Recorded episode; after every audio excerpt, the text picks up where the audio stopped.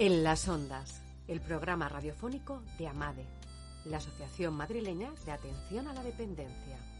Un nuevo espacio para estar al día en el sector de la atención a la dependencia. AMADE, ahora en las ondas.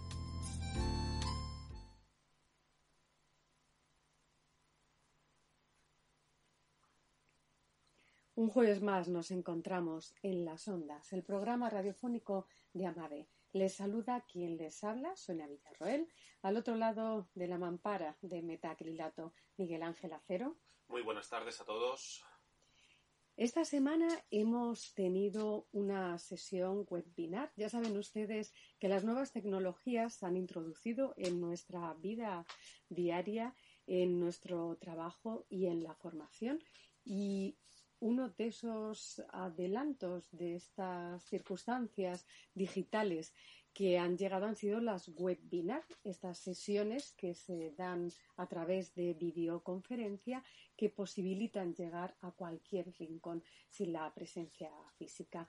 Pues a través de una webinar el pasado día 28, Amade junto con CEIM hablamos sobre los fondos europeos, los Next Generation. Saben ustedes que los fondos europeos son esa partida presupuestaria que la Unión Europea va a dar a cada país para contrarrestar las pérdidas habidas por el COVID.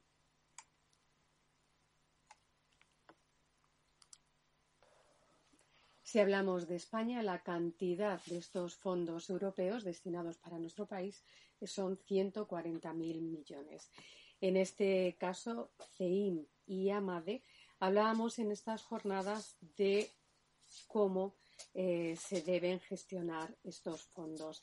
Dentro del programa se trató la introducción al marco de financiación de la Unión Europea, los programas europeos de gestión directa, el Plan Nacional de Recuperación, Transformación y Resiliencia, el marco regional de financiación en materia de dependencia y las preguntas que los eh, participantes tuvieron a bien hacer. Es importante estas partidas presupuestarias, es importante la gestión de estos fondos, saber cómo se pueden solicitar, saber cómo se pueden implementar, en este caso en lo que nos atañe, que es la dependencia.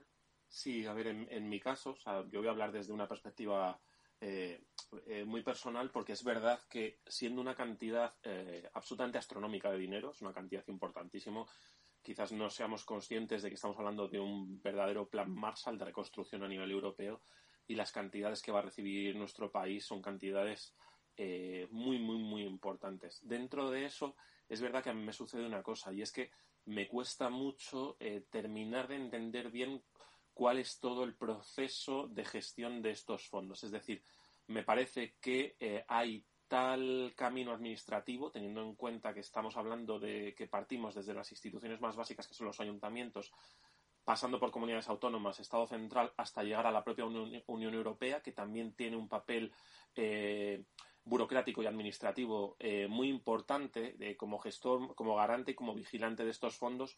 Bueno, yo creo que nos tenemos que tomar ahora unos meses para ir conociendo bien estos procesos y luego como ciudadanos, no solamente como como personas del mundo de la empresa o como periodistas, sino también como ciudadanos, debemos ser muy vigilantes con la utilización de estos fondos. Que dentro del mundo de la dependencia es obvio que hay unos yacimientos, como hemos dicho eh, todas estas semanas, eh, tanto de inversión eh, o de posibles inversiones como de crecimiento, como yacimientos de, creación de empleo, es una cosa que es obvia. Si las administraciones son capaces de ver eh, la necesidad de esa inversión y la oportunidad de esa inversión, creo que estaremos en un momento en el que eh, nuestro sector puede dar un salto de futuro eh, hacia adelante muy importante. De hecho, desde CEIM, la Confederación Empresarial de Madrid, se crea la Oficina Técnica de Proyectos Europeos. Dicha oficina nace con el objetivo de contribuir a la información, formación e impulso del conocimiento sobre financiación europea para proyectos empresariales a través de un servicio de apoyo en la captación y aprovechamiento de las distintas posibilidades de esta financiación europea. Este servicio se orienta principalmente en impulsar la participación de las empresas madrileñas en los programas europeos de gestión directa y los fondos europeos de recuperación derivados del Plan Next Generation que es a lo que nos referíamos antes, estos fondos europeos. En la jornada del pasado día 28, Silvia Pajares Avendaño, directora de la Oficina Técnica de Servicios Europeos de CEIM, y Jaime Velasco, consultor de dicha oficina, participaron en esta webinar. Ayer terminaba nuestro curso, la primera convocatoria del curso Plan Comercial, con un éxito de asistencia. Ha sido tal el éxito que ha tenido esta convocatoria que se ha generado una nueva para el mes de junio. Así que ya saben ustedes, tienen una nueva edición del curso Plan Comercial. En este caso, AMADE cuenta con la colaboración de Inforesidencias y Foro Técnico de Formación. Entre los objetivos dentro de este curso están aprender a desarrollar el plan comercial de un centro, adquirir competencias para analizar el negocio y aplicación de herramientas de marketing, aprender a realizar el plan de comunicación externa como vía de captación de usuarios, utilizando diferentes canales disponibles para llegar al público objetivo muy importante, muy importante las herramientas, herramientas de gestión y comunicación a la hora de poder desarrollar, de poder ampliar, de poder encarar los retos que se nos plantean a futuro en el sector del negocio de la dependencia, porque sí, la dependencia hay que encararla también con el factor negocio y como tal necesita de las herramientas propias del marketing, necesita de un plan comercial, necesita de un desarrollo estratégico y sobre todo muy importante, la comunicación, un plan de comunicación. Debemos darnos a conocer y debemos establecer una comunicación con nuestros clientes y con nuestros clientes potenciales y para eso este curso nos va a ayudar, nos va a enseñar y nos va a dotar de esas herramientas. Tienen toda la información en la página web de Amade, el programa y la inscripción. Recuerden, empieza en el mes de junio. Y de la misma manera que hablábamos de la importancia de estos encuentros a través de la web, de lo importante que ha sido durante todos estos meses la oportunidad de podernos encontrar con los compañeros del sector, con eh, compartir experiencias, compartir perspectivas a través, bueno, pues de esas nuevas, nuevas redes que nos han permitido seguir mirando hacia el futuro, aunque sea a través de una pantalla de ordenador, le damos también la misma importancia al factor formativo, lo importante que es no quedarnos eh, quietos, no, no, quedarnos parados, no anclarnos en, lo que estamos haciendo, sino buscar nuevas perspectivas, mejorar eh, nuestras prestaciones, mirar siempre hacia adelante con la idea de ofrecer cada vez un servicio eh, más, más profesionalizado, de mayor calidad, buscar la excelencia, por decirlo de alguna manera. Y para todo esto eh, todos estos seminarios, todos estos encuentros, todos estos espacios de formación eh, tienen una importancia en la que quizás a veces no somos conscientes, pero que a lo largo eh, de nuestra trayectoria profesional siempre acaban teniendo un valor, un valor añadido muy importante que debemos tener en cuenta.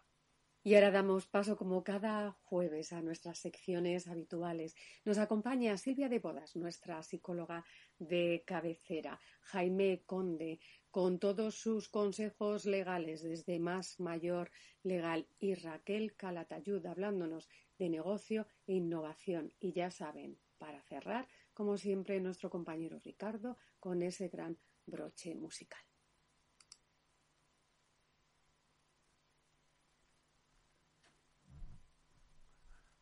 Salud emocional con la psicóloga Silvia de Bodas. Y seguimos en Amade, en, las ondas. Seguimos hablando esta semana de ese momento cuando los residentes entran por primera vez en una residencia, cómo lo afrontan tanto los familiares como los residentes. Es un momento de emociones, de pensamientos encontrados, de enfrentarse a una situación nueva. Es un momento de adaptación Es un momento donde pueden salir muchos sentimientos a flor de piel. Tenemos al otro lado del teléfono, como cada jueves, en esta sección a nuestra psicóloga de cabecera, Silvia de Boda. Silvia, buenas tardes. Hola, buenas tardes. ¿Qué tal? Bien, Silvia, estamos hablando de ese momento que además suele ser complicado, ¿no? Tiene muchas cargas, muchas cargas psicológicas, emocionales, tanto para los familiares como para los residentes que ingresan en la residencia. Pues eh, sí, ya hablamos un poco de los miedos familiares y, y bueno, también los protagonistas son los propios residentes, ¿no? Esas personas que, que cambian su vida y además los cambios biográficos suelen ser acontecimientos estresantes que tienen un fuerte impacto en nuestras emociones, ¿no? Claro, porque por un lado está el familiar, ¿no? Que hablábamos, que dice, mira, ya yo no puedo por circunstancias, por horario, por la situación, por la discapacidad que puede tener nuestro familiar. Y luego está el residente que llega a ese sitio que no es su casa, que tiene que compartir con nuevas personas y que además va a estar al cargo de una serie de profesionales que le son ajenos. Claro. Por eso, a ver, es normal que, que cuando se dan cambios eh, se generen en nosotros síntomas o, o sentimientos diferentes a los que nos genera la rutina, ¿no? Entonces no hay que asustarse, evidentemente se van a dar cambios porque estamos vivos y las personas que viven sufren y, sufren lo bueno y sufren lo malo. Entonces, un cambio en nuestras vidas eh, eh, significa, pues también cambio en nuestras emociones, pero no quiere decir que no sea superable. Silvia, ¿cómo se superan? ¿Qué herramientas tú como profesional nos darías, nos indicarías? Bueno, pues eh, primero sería atender a, a, cuáles son las emociones que más comprometidas se ven en estos cambios, ¿no? Una de las cosas que más eh, temen las personas que ingresan es a sentirse solos. A pesar de ser un sitio lleno de gente y de, de compañeros y profesionales cerca, ellos eh, tienen miedo a que los familiares dejen de visitarlos, ¿no? Entonces, eh, lo más importante señalar aquí es que si alguno de ellos nos está oyendo en estos momentos, es decirles que en los años que yo llevo en el centro, nunca nadie ha dejado de atender a una persona que bueno que venía de una familia estructurada y que ya eh, prestaba atención antes. O sea una familia normal cuyos miembros se preocupan los unos por los otros eh, que ingresa en un centro nunca ha dejado de, de atenderse después. O sea que ese miedo es un poco irracional no que si nuestra familia nos quiere por el hecho de ingresar no va no va a significar que nos, que deje de hacerlo no entonces, es una, una etapa más y una extensión de, de la vida. Silvia. Entonces, no, disculpa. Entiendo que esa gestión eh, conlleva distintas etapas, es decir, nosotros llevamos a nuestro familiar, a nuestro allegado a una residencia y no es un día que lo llevamos, le explicamos, le damos una serie de razones y ya a partir de ahí se acaba esa gestión emocional de ese proceso, sino que es un proceso, bueno, que se, que se alarga en el tiempo, ¿no? Que conlleva un seguimiento o un acompañamiento eh, de esa persona, ¿no? De acabas de llegar, cómo te vas encontrando, cómo interactuamos con él. Eh, en ese proceso que se alarga en el tiempo, eh, lo suyo es que los familiares acudamos ¿no? a los psicólogos de los centros para que nos ayuden también a, hacer esa gestión. Sí, sí, como bien ha señalado, es un proceso y un proceso son diferentes etapas. Entonces, relacionado con, con sentirnos solos también está la tristeza y la tristeza viene muchas veces estrechamente ligada con el abandono del hogar. Y el abandono del hogar es como tú dices un proceso y es un duelo. Entonces hay que atravesar esas etapas de nuestra experiencia vital y, y las fases de viviríamos en el centro también con esas fases no con la con la negación la ira posterior depresión y aceptación. Entonces como tú dices esto es no es un día sino es el, el convivir en el centro es poco a poco. Entonces ellos mismos cuando ingresan no quieren ser son conscientes de que dejan la casa pero no se han despedido como tal para siempre. Cuando muchas veces esta etapa conlleva pues que al final se tomen decisiones en, en, la, en el hogar en el que vivían. Entonces al principio es como que no lo quieren pensar, tampoco los hijos eh, lo tratan en un principio porque bueno, primero es adaptarse y luego ya se va viendo, pero cuando pasa un tiempo ellos mismos también se van dando cuenta y, lo expresan. Yo creo que no voy a volver a mi casa, aunque sea algo evidente, ¿no? Porque es una etapa, es una etapa final, pero no, como que no quieren mirar hacia ese lado. Sin embargo, cuando van pasando las semanas, ellos sí lo, lo acaban mencionando. Y de hecho luego con el paso del tiempo los familiares ya te preguntan mira, es que para poder pagar a veces la residencia, pues necesitamos también vender su casa, cómo se lo va a tomar y como tú decías, esto es un proceso, entonces hay que acompañarlos en, en este en este momento y por supuesto la figura de, del psicólogo está ahí para, para las dudas y para saber gestionarlo, ¿no? Lo más importante es acompañarlo a construir este camino en esta etapa. Silvia, entiendo por lo tanto que no solamente es una cuestión de, de etapas temporales, sino de la gestión de la información que compartimos con nuestro familiar, ¿no? Es decir, eh, saber dosificarla y saber cuál es el momento para tratar con esa persona o esas personas las distintas informaciones que tenemos que gestionar con él, desde esa venta de la casa de la que hablabas tú, hasta el hecho de que la, el ingreso pueda ser temporal o definitivo, esa gestión eh, puede ser muy compleja y un poco comprometida en algunos momentos, ¿no? Sí, por supuesto, porque ellos ellos tampoco quieren pensar a veces, eh, bueno, es que esto es un para siempre y, luego qué. Entonces, eh, al principio cuando se uno inicia a hablar de la residencia, que es un tema pues que debería estar en las conversaciones de, de todos, porque así una vez que lleguen no nos supondrá tanto estrés, o sea, de repente nunca hemos pensado en esto y cuando lo pensamos es porque nos, nos vemos obligados, ¿no? A tomar esa decisión. Entonces, si ya está en nuestra nuestra mente, es algo que no nos vendrá tan de golpe. Pero luego, como dices, el, ellos cuando ingresan, eh, no han, ni siquiera los propios hijos han pensado qué harán. O sea, porque dicen, bueno, ya iremos viendo a ver cómo se da la circunstancia. Y por una parte, al ingreso, el residente también es bueno que, que piense, bueno, pues vamos a probar. Porque si ellos piensan, bueno, y si me encuentro mal, esto ya es para siempre. Hay, hay muchas residencias, hay opciones de centros de día, hay otras opciones para que ellos no piensen que si no estás a gusto, no tienes por qué quedarte en un sitio que no estés cómodo. Entonces, aunque tenga que volver una semana a casa, en lo que encuentra en otro lugar, ¿no? ¿no? No está bien decir, mira, tú vas a pisar allí, en el momento en el que pises, te vendemos la casa. Claro. Eso tampoco es, o sea, es un tema familiar, hay que tratarlo poco a poco. Ellos mismos, cuando se encuentran mejor y han, han superado la adaptación, es cuando empiezan a preguntar por ello y los hijos lo comienzan a, a lo comienzan a, se lo comienzan a comunicar y eso es bueno porque al final llega lleva una serie de pasos y cuando él se encuentra mejor en un estado ya dice, bueno, ya por lo menos me veo aquí. Si no es aquí, es en un sitio similar, pero ya empiezo a, a tener esto mentalizado y a saber que, que, bueno, necesito de esta ayuda, ¿no?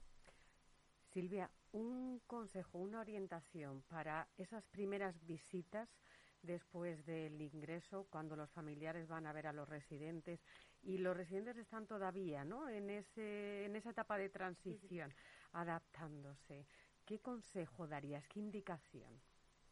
Pues mira, esa es una pregunta que me suelen hacer muchísimo en la residencia, ¿no?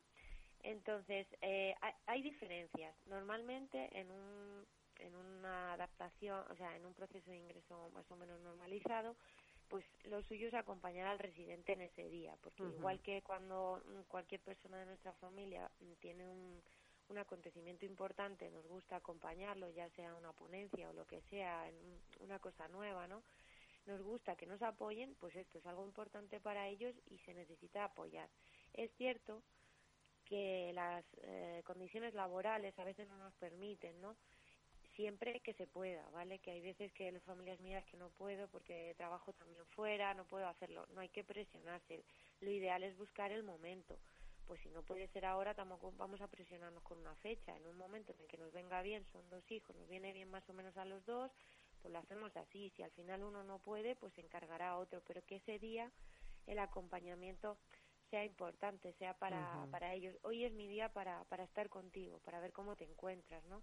Porque muchas veces pues hacer el ingreso corriendo con el trabajador social y que me tengo que ir con las prisas pues da la sensación de bueno es un mero trámite no es un trámite es un cambio importante para una persona que queremos muchísimo. Entonces vamos a darle su importancia y su espacio. Si luego tenemos que trabajar más tarde, pues hacemos el ingreso por la mañana, más o menos como podamos, pero darle, darle importancia, no hacerlo de manera que, bueno, como hijos esto es un trámite porque tú aparentemente lo llevas bien, ¿no? Que caemos en el error, no, mi padre nunca ha dicho que no quiere estar, pues lo va a llevar bien, le llevamos y ala y nos vamos. Hombre, una cosa es lo que muestre y otra cosa es cómo nos sintamos. Es algo, es un paso importante, hay que apoyarlo. Eso en el, en el principio. Y luego con las visitas, pues depende de ellos también. Es, mm, si tú visitabas a tus padres mm, dos veces o tres en semana, no hace falta que luego estés yendo mm, cinco días y dos veces repetidas, porque eso va a incapacitar también que ellos se, se familiaricen con la dinámica y con los grupos. Muchas veces hemos tenido a residentes que han venido y el familiar ha venido nada más terminar de desayunar, luego se ha, ido a la hora de comer, ha vuelto, ha vuelto por las tardes y está haciendo que la adaptación sea más larga, porque él al final no, no nos da tiempo a, conocer, a que conozca las actividades y se integre bien. Él está yéndose con el familiar y de hecho luego los miedos que tenemos al empezar a hacer cosas nuevas pues también aparecen y si prefieren estar con el familiar van a dejar de lado lo que se les ofrece. Entonces es también irlo viendo poquito a poco, sobre todo en la gente que tiene más dificultad para integrarse, vamos a darle un espacio doble, ¿no? Un espacio donde pueda ver qué, qué se le ofrece y si le apetece hacerlo, y otro para la familia de estamos contigo eh, en este proceso de adaptación, ¿no? Efectivamente. Lo importante además es saber que en los centros hay profesionales como Silvia, donde a los que hay que recurrir siempre para que nos guíe en estas situaciones tan delicadas. Silvia, muchísimas gracias. Un placer, como siempre. El jueves que viene seguimos hablando contigo. Pues Un abrazo. compartimos. Muchas gracias. Buenas tardes, Silvia. Adiós.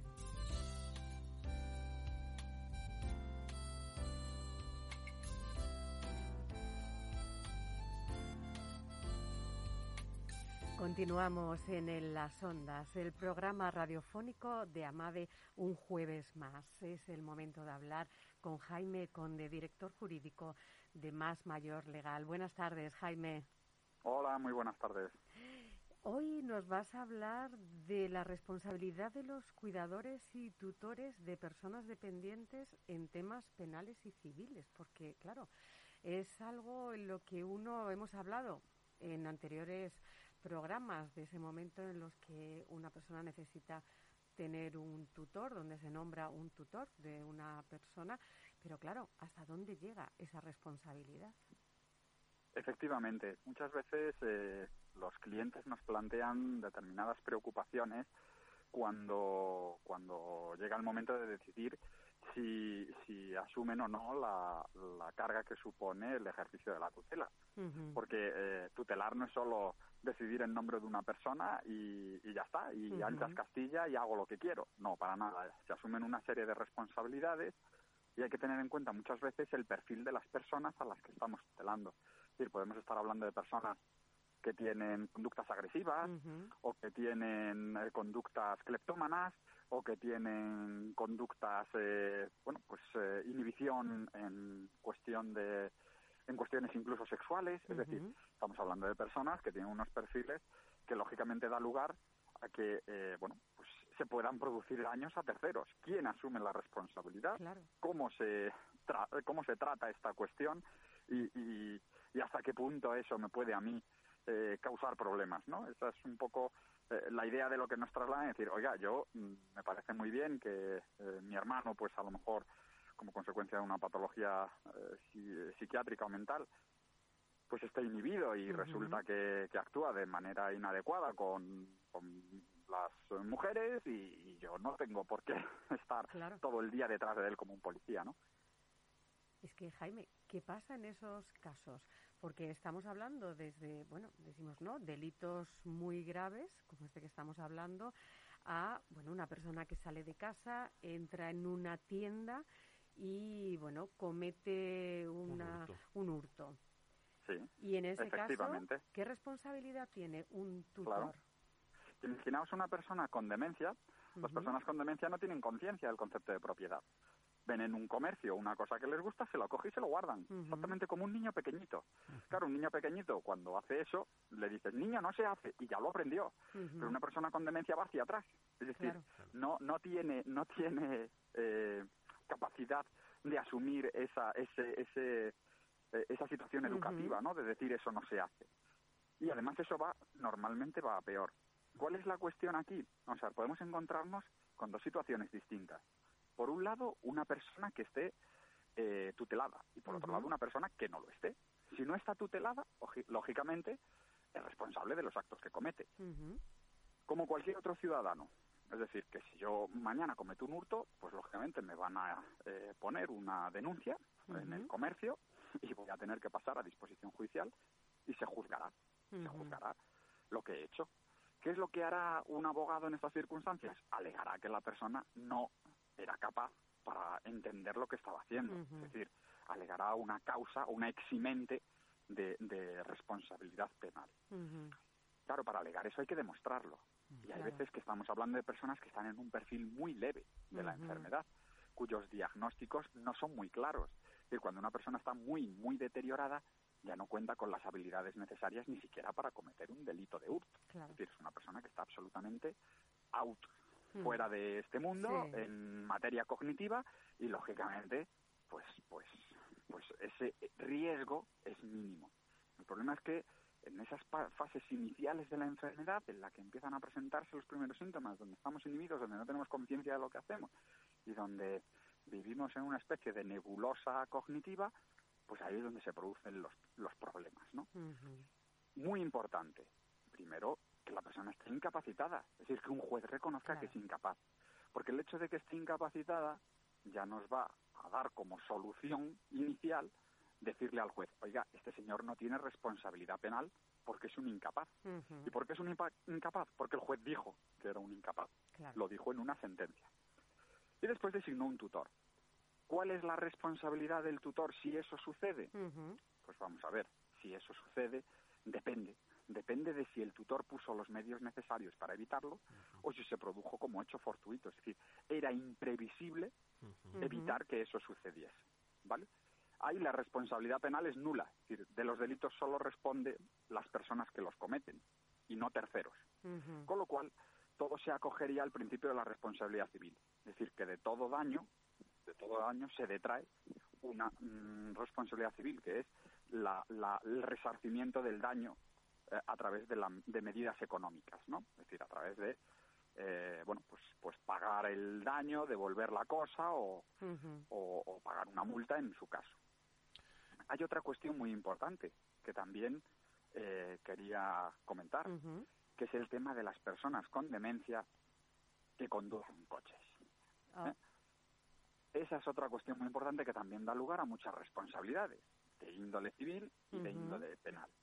Imaginémonos que nuestro padre está ya en una situación de que ya su cabeza no funciona muy bien. Y eso es muy habitual y cada vez más, porque las generaciones de hace 20 años ni siquiera llegaban a, los 80 años con carnet de conducir, pero ahora llegamos todos.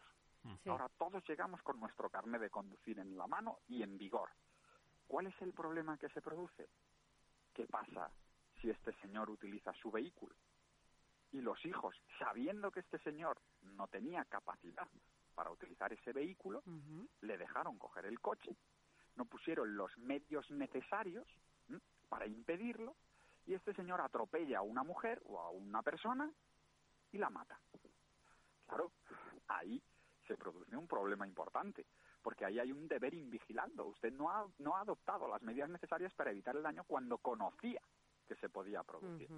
Hay que tener mucho cuidado con esas cosas y es muy importante que las familias actúen con la debida prudencia, con la debida prudencia, porque muchas veces se piensa más en el enfermo, es que papá quiere seguir conduciendo, es que quiere mm. niega la enfermedad y no nos deja que le, que le quitemos las llaves del coche, es que no sé qué. Hay veces que hay que actuar con la firmeza de vida porque el hijo conoce perfectamente la situación y conoce perfectamente el riesgo que entraña permitir eso. Es que fíjate, Jaime, además parece que, que el hecho de, de, además has tocado un tema, ¿no? El hecho de conducir, eh, a muchas personas, el hecho de ya dejar de conducir les supone como un abismo, es como ya la certificación. Como una pérdida de libertad. Sí, y es como la certificación de ahora sí que ya estoy apartado, porque ya si no puedo conducir, eh, vamos, en este caso te lo digo, yo mi padre tiene 84 años, es algo a lo que él se resiste a renunciar a conducir, aunque lo saque una vez al año. Correcto, correcto. Tú imagínate ese caso con una persona que tiene un diagnóstico de demencia, aunque sea una demencia incipiente, aunque al final el acto de la conducción es un acto muy intuitivo, no un acto muy cognitivo. Pero claro, eso eh, implica eh, que haya un déficit en la atención, un déficit en la capacidad de, de, respuesta, un déficit en la concentración que requiere la conducción. Es decir, que todo ese tipo de cosas, pues a ver, hay que saber ponderarlas. Es decir, hablamos de posibles casos de robo, podemos hablar de... Pero al final esas cosas, pues bueno, pues pues digamos que pueden ser daños menores.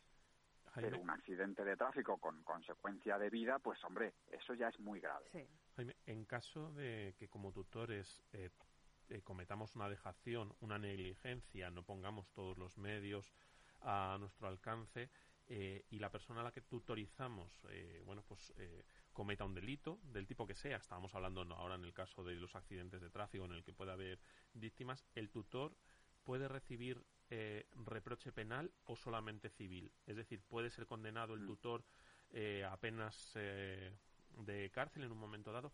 Y luego respecto al patrimonio que hablábamos antes, a la hora de, asumir responsabilidades civiles como tutores, si tenemos que asumir, por ejemplo, una multa o un pago de una indemnización, ¿podemos hacer uso del patrimonio de la persona tutorizada o tenemos que asumir esas responsabilidades de nuestro propio patrimonio?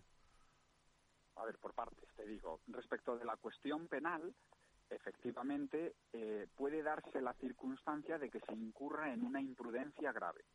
Es decir, si tú tienes un conocimiento claro y notorio de que hay un riesgo de que por la omisión de una actitud tuya se puede ocasionar un daño, sí que puede haber reproche penal.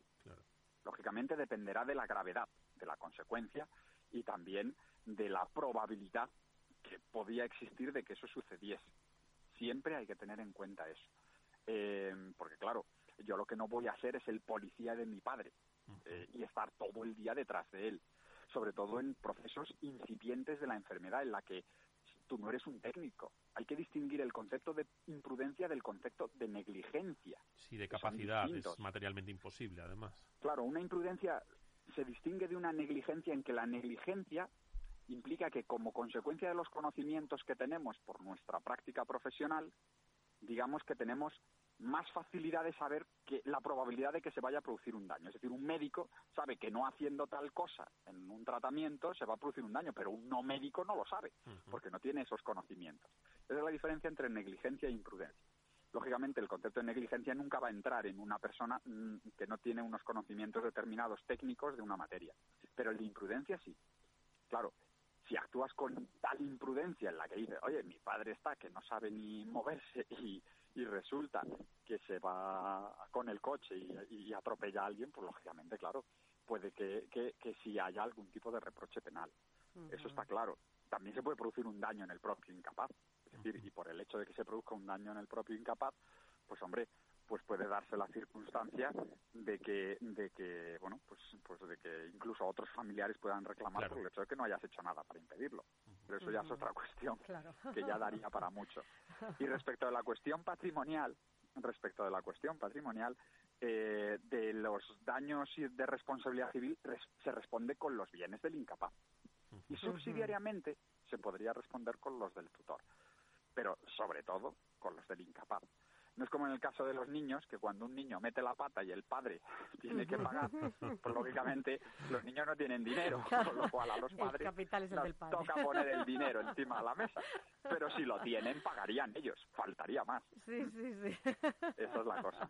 Pues Jaime, muchísimas gracias. Como siempre, ya saben, les decimos a nuestros oyentes, para cualquiera de estos asuntos, importante recurrir a profesionales, más mayor legal, donde saben, nos pueden orientar, aconsejar y llevar a buen puerto todos los trámites que, necesitemos. Muchísimas gracias, Jaime. La semana que viene seguimos hablando. Muchas Un placer, como siempre. Gracias. Chao, hasta luego. Actualidad e innovación con nuestros expertos de AMADE. Y seguimos en, en, las ondas. Tenemos al otro lado del teléfono a nuestra experta en negocios e innovación, Raquel Calatayud. Buenas tardes, Raquel. Buenas tardes, ¿cómo estáis, Sonia? Bien, encantados de, de oírte y de tenerte y poder charlar este ratito contigo, porque además hoy nos planteas una cuestión muy necesaria y una pregunta que es, diríamos, la pregunta del millón, Raquel, que es ¿Son las residencias un negocio? Pues mira, uh, la respuesta uh, objetivamente es que sí, uh -huh. que sí, que las eh, residencias son un negocio, pero no porque lo sean eh, en el sentido que nos viene a la cabeza, ¿no? En el sentido de si se gana mucho dinero, -huh. sino que es una actividad económica, un negocio. Y como toda actividad económica, independientemente del fin que tenga, eh, tiene que tener una viabilidad para poder continuar uh -huh. ¿eh? adelante. Por lo tanto, tiene que tener algo tan sencillo como que sus ingresos anuales menos sus gastos anuales den un resultado como mínimo igual. ¿eh? Claro. Y esto es algo que a nivel de sector lo hemos de tener claro y la sociedad también. Para uh -huh. que cualquier actividad económica subsista, pues tiene que ser un negocio, es decir, tiene que dar, uh, que es la manera uh, coloquial de, de, decir, que tiene que tener un beneficio. Claro. Independientemente de si es, una iniciativa, es, es un servicio de iniciativa social, uh -huh. es decir, si es una asociación o tiene un fin social, como si es una entidad mercantil. O sea que la viabilidad tiene que serlo. ¿eh? Efectivamente. Porque Raquel, escuchamos, ya hemos escuchado en los últimos tiempos en diferentes medios de comunicación, se habla de fondos de inversión extranjeros que están llegando, se habla de fondos buitres en el sector. ¿Qué hay detrás de todo esto? Bueno, en, primer lugar, lo que sí es cierto, y creo que aquí coincidimos todos, en que estamos ante un sector de futuro. ¿Por uh -huh. qué? Pues por, por, los datos demográficos así lo, lo avalan y por lo tanto eh, recursos para las personas mayores, recursos de cualquier tipo, asistenciales también, pues deben existir, con lo cual eh, sí que hay un, interés. ¿Por qué los fondos de, inversión se interesan en nuestro sector? Pues mira, yo creo que esto es algo que quizás eh, muchas personas de las que nos están oyendo no lo, lo desconocen y creo que es importante aclararlo. Mirad, ¿qué es un fondo de inversión? Aquí, eh, pues si me permitís, eh, uh -huh. una pequeña, pequeña, sí, sí, sí. una pequeña esbozo, porque hay mucha gente de la calle que no sabe bien, bien uh -huh. qué es un fondo de inversión. Un fondo de inversión es como una cesta, donde hay, mm, están eh, representadas unas participaciones de diferentes sectores y diferentes tipos, diferentes tipos de empresas. Unas empresas que tienen más riesgo y ofrecen más rentabilidad, pero también para que la cesta esté compensada, tienen que haber también actividades económicas, negocios como el nuestro, que den estabilidad, es decir, que no sean sectores de riesgo, nosotros no lo somos porque residencias van a hacer falta siempre, uh -huh. ¿eh? pero sí que es verdad que nuestro sector no es un sector de altas rentabilidades. Para que las cestas tengan una composición equilibrada, esto que llamamos eh, pues fondos de todo tipo, nuestro sector interesa a los fondos de inversión, pero precisamente porque podemos aportar ese componente. Somos una actividad de poco riesgo y también poca rentabilidad, y para que compense en el conjunto de un fondo de inversión. Y esto pues me gusta que me lo preguntes, porque muchos medios de comunicación hablan como si las residencias o el sector de los mayores es un sector eh, muy llamativo. Lo uh -huh. es, porque es un sector en el que hay uh, necesidad. Pero también es cierto que es un sector que es interesante para los fondos de inversión, no tanto por la rentabilidad que ofrece, sino por la seguridad que hay uh -huh. teóricamente detrás de la actividad a la que nos dedicamos en este sector. Raquel, pero más allá de los fondos de inversión, debemos también recuperar y reconocer, sobre todo en nuestro país, la figura de el pequeño inversor, del pequeño empresario, que son muchos los que hay en España detrás de residencias, bueno, pues pequeñas o medianas, algunas incluso un poquito más grandes, y que además son grandes yacimientos de empleo y sobre todo una característica de ese empleo es que es un empleo de proximidad. Efectivamente, efectivamente. Y hay que decir una cosa, hablando del tema de la financiación de nuestro sector. Nuestro sector no es fácil obtener uh -huh. la financiación bancaria. ¿Por qué? Pues por algo muy, muy algo que quizás nuestros oyentes también eh, es, es, interesante que sepan. Y es que de cara a, nuestro, a, a, las entidades, a nuestras entidades bancarias, una residencia en sí mismo no puede ser garantía de una financiación. Porque como me pasó a mí hace un tiempo, cuando a los inicios de mi, de mi carrera, cuando solicitamos un, un préstamo a una entidad bancaria, el banco a primera instancia nos dijo que no. y, y os cuento por qué. Y el razonamiento, a mí me sorprendió en ese momento, Raquel, es que si vosotros, que sois nuevos en este sector, no pudieseis devolver la, la, hipoteca, que no era un importe nada despreciable, ¿qué, hubiese pasado? Pues que nosotros tendríamos que ejecutar el edificio. Y no seríais vosotros los que apareceríais en la noticia de prensa. Sería Banco XXX deja en la calle a tantas personas usuarias y a tantos trabajadores por, eh, por, por, tenerse que, eh, que ejecutar una hipoteca. Entonces, hay que reconocer el tremendo esfuerzo que tienen que hacer los pequeños y medianos empresarios de nuestro sector eh, en este país, porque acceder a la financiación bancaria no, sobre todo para proyectos, no es, no es fácil. Y por lo tanto tienen que aportar pues, eh, pues mucho capital propio. Y esto es, eh, esto es importante porque quiere decir que detrás del empresario ah, de nuestro sector no solo hay un, una voluntad de negocio, sino que hay algo más. Y esto es casi generalizado a nivel del sector. Claro, me, me, parece muy importante ese concepto de hay algo más. Estamos hablando de e incidimos mucho en la pirámide de población en, en España, pero también debemos tener en cuenta la distribución geográfica de nuestro país, ¿no? Eh, zonas como Castilla, la Alcarria, las zonas rurales de Galicia, muchos de esos lugares un poquito aislados, un poquito apartados, de repente encontramos una pequeña residencia, un pequeño lugar al que poder llevar a nuestros mayores. Detrás de ese esfuerzo hay una persona vinculada muchas veces al, a ese espacio, a esa tierra, a esa comarca, que hace bueno esa apuesta por, por un negocio en el que se vincula también socialmente a su, a su entorno, ¿no? Efectivamente, y hay muchísimas asociaciones eh, y fundaciones en nuestro país que son el resultado de donaciones de herencias personales en zonas muy concretas para, uh, bueno, para que, para dedicarlo a este sector. Madrid Capital, por ejemplo, es un ejemplo. ¿eh? Tenemos varias eh, fundaciones eh, que, que nacen así, nacen de personas que vieron la necesidad de tener una, uh, pues de que los mayores tuvieran una respuesta asistencial y dejaron todo su patrimonio para que eso se convirtiera en, en servicios y recursos para personas mayores. Claro. Eh, Raquel, además aquí lo hemos hablado muchas veces en, la sección de, negocio e innovación. Lo has dicho antes, es un sector seguro, con futuro, donde además se abren muchas posibilidades, porque tú lo has dicho, ¿no? Lo has avanzado. El modelo clásico que entendemos de negocio y de residencia va a ir derivando hacia modelos más europeístas, vamos a decirlo así, ¿no? Vosotros tú misma has hablado muchas veces, ¿no? En viajes que habéis visto residencias especializadas en gente que le gusta la música, gente que le gusta la cultura, que comparte aficiones, otros modelos de entorno. Efectivamente, vamos a ir hacia una especialización, no tanto hacia una sanitarización, ¿eh?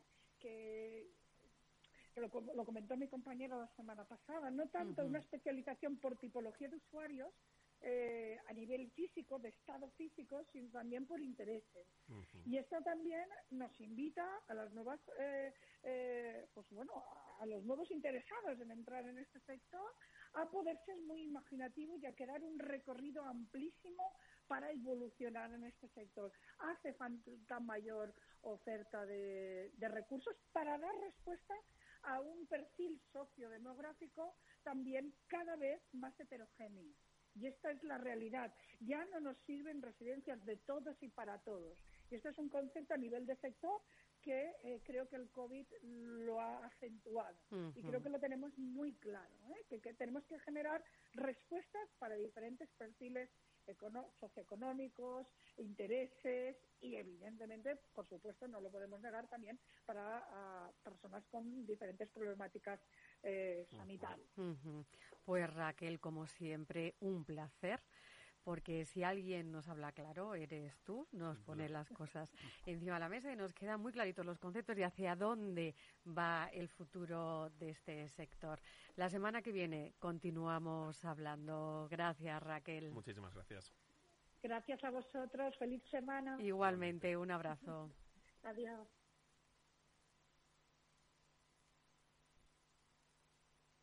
En las ondas, el programa radiofónico de AMADE, la Asociación Madrileña de Atención a la Dependencia.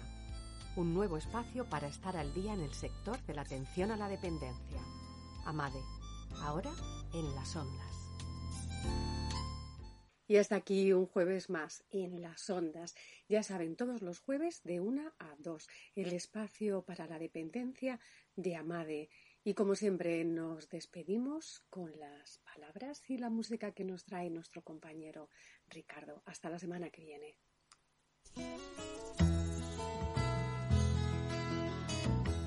Resulta que llevo viviendo en esta ciudad un montón de años y no me he dado cuenta de lo bien que se vive en ella. Simplemente por el hecho de que le dejen vivir a uno en paz, le respeten su forma de ser, su modo de vestir, sus gustos gastronómicos, sus horarios para el entrar el salir, sus ideas y su talante, mejor o peor, malhumorado, él, el talante digo, según el día y las circunstancias. También me resulta curioso poder reconocerme en sus calles, sus plazas, sus tiendas, sus museos, hasta en evocar sus ruidos, sus olores, su luz, su cielo, sus trasiegos. Pero no se me había ocurrido jamás caer en la cuenta de que en esta, la ciudad en la que vivo, los pájaros visitan al psiquiatra, las estrellas se olvidan de salir y la muerte pasa en ambulancias blancas.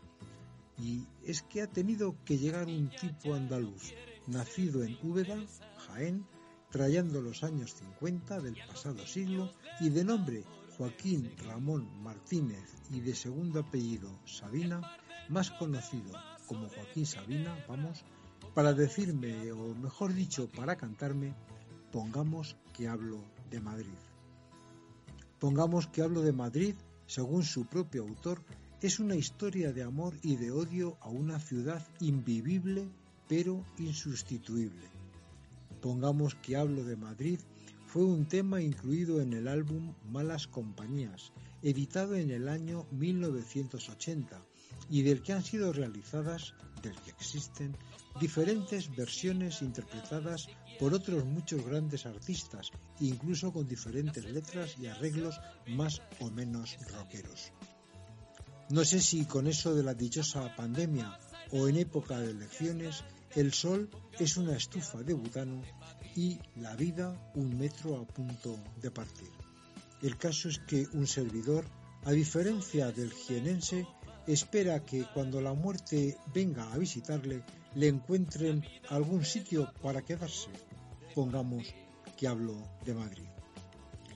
Os dejamos con la versión más genuina de este Pongamos que hablo de Madrid en la voz de Joaquín Sabina. Muchas gracias y hasta siempre. Allá donde se cruzan los caminos, donde el mar no se puede concebir, donde regresa siempre el fugitivo, pongamos que hablo de Madrid.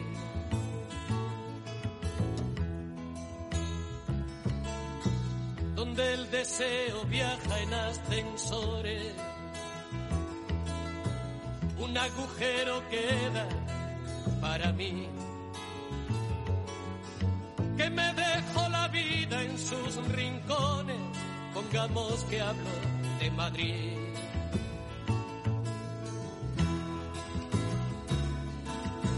Las niñas ya no quieren ser princesas y a los niños les da por perseguir. El mar dentro de un vaso de ginebra, pongamos que hablo Madrid.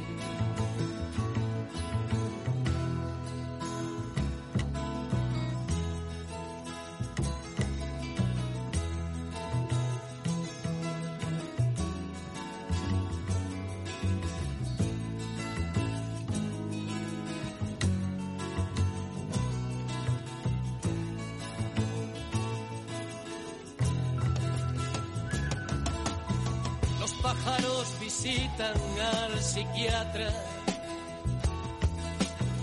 Las estrellas se olvidan de salir. La muerte pasa en ambulancias blancas, pongamos que hablo de Madrid.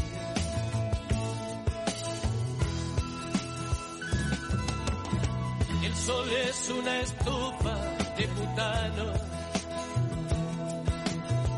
la vida un metro a punto de partir.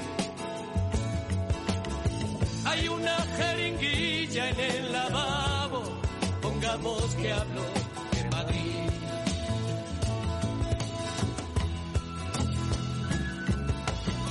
Cuando la muerte venga a visitarme, que me lleven al sol donde nací. Aquí no queda sitio para nadie, pongamos que hablo de Madrid,